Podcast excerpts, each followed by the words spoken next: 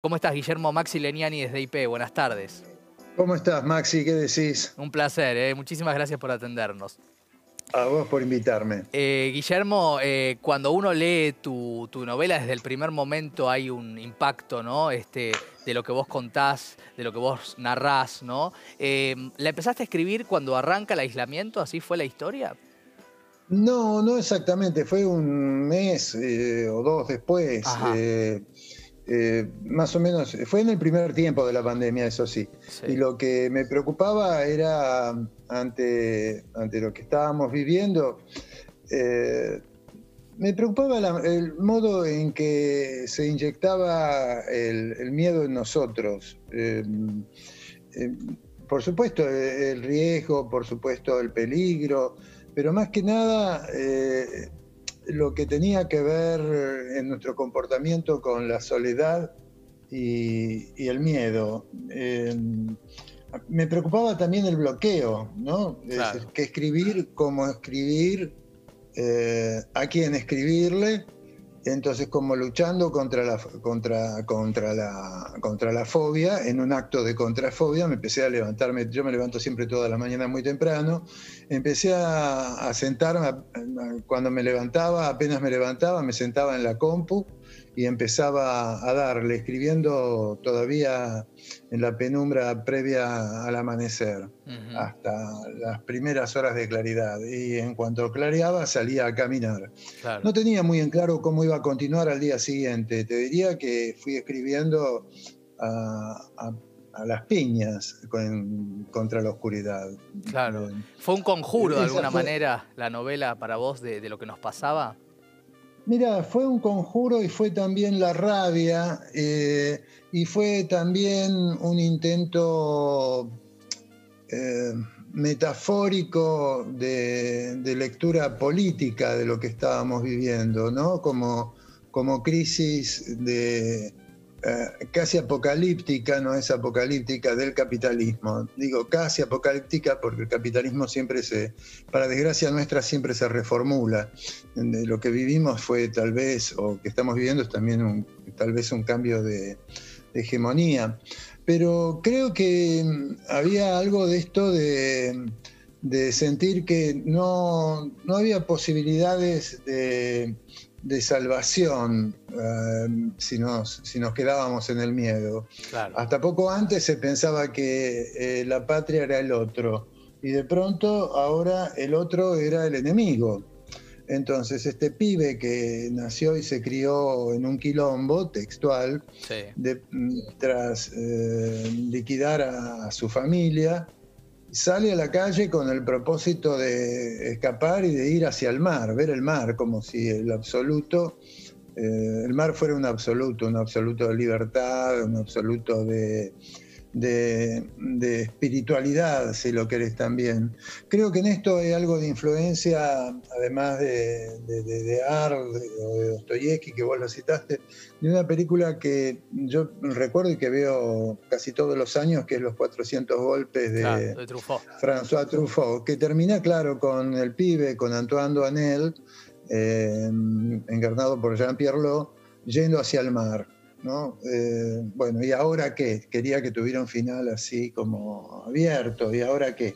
Entonces el pibe lo que hace es atravesar una ciudad, eh, y no solo, también el conurbano y el campo, un territorio de desolación en el cual eh, los seres humanos se han vuelto fieras, además de que hay fieras concretas, los seres, los seres humanos se convierten en depredadores de sí mismos. de hecho, el capitalismo ha sido y es depredador. Si nosotros lo pensamos, eh, el planeta se está derritiendo por arriba, se está derritiendo por abajo, hay incendios por todos lados, eh, se eh, estamos terminando con nuestros recursos, con nuestras reservas, la política extractiva arrasa con todo. Entonces, en este panorama el pibe no encuentra, no puede encontrar un lugar o un o un, ser que le dé que le dé refugio, ¿no? Eh, eh, esto, digamos, porque no sé si se puede contar la trama, ¿no? De todos modos, yo puedo dar la, Yo puedo, no, pero no porque se pueda spoilear, porque creo que la trama no es spoileable. Eh, en la medida que es un relato abierto, es un relato de tránsito, de transición, de iniciación. Eh, un escritor puede contar cómo escribió su novela, pero o cómo escribió su, cuento, su ensayo, etcétera. Pero no es el, tal vez el mejor lector como para dar cuenta de las claves. Uno puede contar la forma en que trabajó. Claro. Pero no mucho más que eso. Ahora, Guillermo, eh, hay, eh, yo recordaba cuando leía ¿no? tu obra un poco eh, otra obra de Camus, que es El extranjero, ¿no? Él está como, hay como una alienación, ¿no? También en el protagonista de, tu novela, en el sentido de que va en busca... está el existencialismo, ¿no? Me parece presente. No sé si es buscado. No, está el existencialismo, que es una marca, para mí ha sido una marca en lecturas, eh, obvio. Y Camus para mí también ha sido una marca en algún momento. No volví a leer La peste de Camus en, este contexto. Eh, tampoco volví a leer El diario de la peste de Daniel Defoe. Claro. Eh, preferí ir por otro lado, ¿no? no obstante, si tuviera que pensar en Camus, pensaría que mi novela tal vez le debe más al extranjero que a, la peste. Y le debe también a, a Dostoyevsky, a esa pregunta que se hace Iván Karamazov en Los Hermanos Karamazov, la novela de Dostoyevsky, donde Iván se pregunta si Dios ha muerto, si Dios no existe, entonces está todo permitido, es decir, el universo que atraviesa este pibe es un universo que es la nada misma, ¿no? Es decir, el mundo, es la ciudad arrasada ya, ¿no? Sí, eh, estamos en el desierto. Yo creo que algo de esto es lo que, lo que se está viviendo. Añoramos un pasado que no volverá a ser, no volveremos a ese, a ese lugar. Pero tampoco estábamos muy contentos con el, con el mundo anterior. ¿eh? Eh, al menos creo que en el mundo anterior, lo que nosotros pensábamos como la normalidad, la injusticia era un hecho concreto y dominaba nuestros destinos. Ahora los domina de otro modo, digamos. Eh, lo que se ha establecido es una política de control de las libertades. Es decir, por un lado, uno puede aceptarlas desde un punto de vista de la salud, del cuidado de la salud, de la solidaridad. Al cuidarte vos estás cuidando al otro. Pero eh, también es cierto que esto agudizó los comportamientos de, un gran sector de la población que está orientado inexorablemente hacia la derecha y que lo puso al desnudo, por otro lado. Puso, eh, eh, se transparentaron sus intereses. Claro, hay, hay algo en la novela ¿no? también de de esto que vos decías, la, idea de que ya no esté Dios, esta idea de Dostoyevsky y demás, eh, y que todo está permitido. Eh, te quería preguntar, eh, en este sentido, se ha hablado mucho desde el inicio de, la, de, la, pandemia, si mostraba, sacaba los demonios o también quizás sacaba lo bueno de los seres humanos. En este caso saca los demonios de este protagonista, ¿no? Este, pero mm, ¿fue una búsqueda tuya mostrar esto o fue, fue llevándote el personaje y la obra? Yo creo que me fue llevando. Me parece que a veces cuando estás escribiendo, en cuanto encontrás un tono, encontrás un registro, te dejas llevar por, por, esa musicalidad, digamos, es esa, esa, lengua de la novela la que te, la que te va impulsando. Eh, en, en, este caso, yo no quería trabajar una novela solo en el terreno de lo que se llama, entre comillas, la distopía. Prefería que si había algo de esto, eh, tuviera que ver en el plano del, lenguaje, que es la herramienta con la que nosotros los escritores trabajamos. ¿Qué quiere decir esto? Una alternancia entre una lengua plebeya, tal vez un poco retro, que remite eh, a un lunfardo o un slang, con una lengua, te diría, culta o normalizada, eh, que la ruptura se diera a través del lenguaje la contradicción y la tensión estuvieran, estuvieran puestas en la escritura. Claro, claro, totalmente. Em, y cuando te fue llevando hasta el lugar que te llevó, que no lo vamos a decir, por más que hemos leído la novela, nunca se spoilea al aire, em, ¿cuál fue tu, tu impresión de ese lugar al que te lleva, sobre todo porque estamos hablando de eh, un personaje, eh, digamos, que como venimos recorriendo, eh, está, está imbuido ¿no? por, por la fatalidad de lo que le pasa. ¿Cuál fue tu, tu reacción cuando llegaste a ese lugar narrativamente hablando? Mira, a ese lugar eh, que no sé si llegué a un lugar, porque no sé si es la búsqueda de un lugar que es el mar, pero que el mar es un horizonte.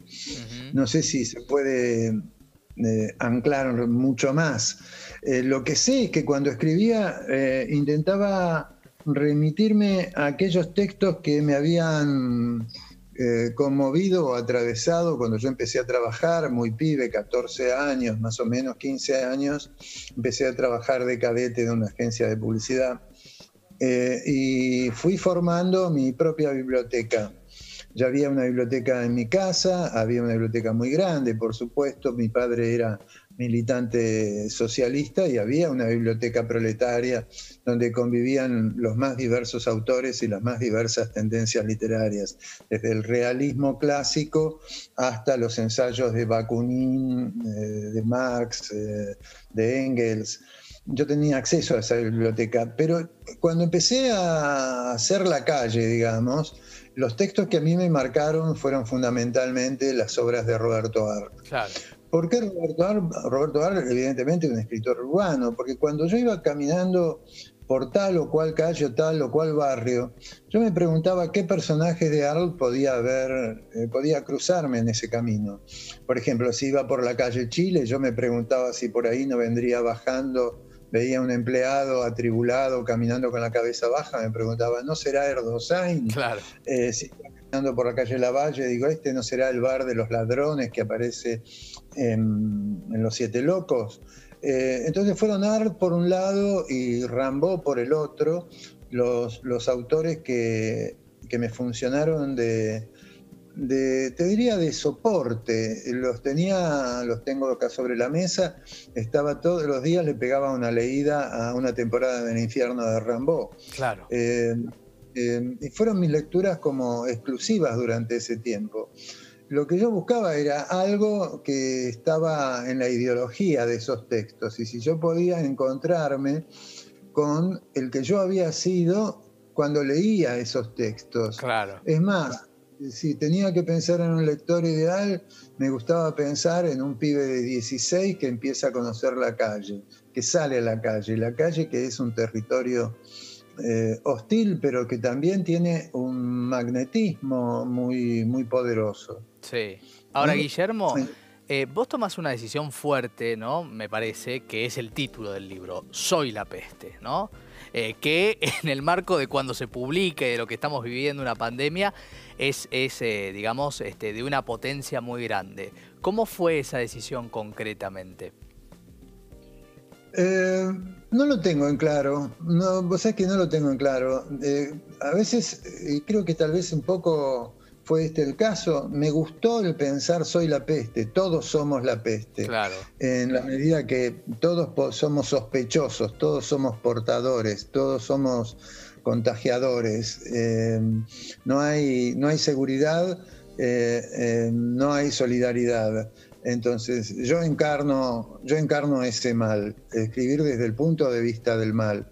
Y por otro lado, el personaje que se iba construyendo, que se iba forjando, era también eh, un planteo ético, cómo se construye la identidad de un canalla, porque el pibe, el protagonista, eh, si antes en su infancia tuvo rasgos de canallada, es decir, pensando en el contexto en que se crió, pensando que nació y se crió en un, quilombo, bueno, esos rasgos se agudizan y se van aplomando, se van como el pibe se va como encalleciendo en este mundo donde es tal vez más importante contar con un chumbo que eh, contar con una billetera porque el dinero ya no tiene el valor que nosotros le otorgamos al dinero. El dinero es un, ya no es un medio, no es una herramienta para nada. Es decir, en un mundo donde lo que impera es el sálvese quien pueda, eh, un chumbo es mucho más útil. Claro, estamos hablando también de, de un panorama hasta visualmente eh, muy desolador el que se narra en Soy la Peste, en el cual, como en algunos países, lamentablemente se acumulan los cadáveres en las calles, ¿no? Algo que, que, es, muy impresionante. dice Sacomano en la novela, hay trabajadores que se quedaron haciendo su propia tarea, ¿no? Cuando la peste los agarró, ¿no? Una peste que te toca y te mata inmediatamente. Es esa distopía este, también, me imagino, exorcizando mucha angustia eh, y mucha, mucha respuesta que quizás no hay eh, a través del arte. Vuelvo al principio, ¿no? Esto también estuvo parte del proceso para vos. Mira, eh, dos cosas. primero, usaste la palabra proceso. Yo creo que la palabra proceso para quienes tienen mi edad remite inexorablemente a la dictadura. Yo creo que la dictadura fue el imperio del terror, el imperio del miedo. Seguro. Em, lo que a mí se me planteaba, al menos cuando, lo que yo ahora creo recordar, porque uno, una vez que escribe el texto, el texto se publica, etcétera, uno ya es otro y ya está en otra parte.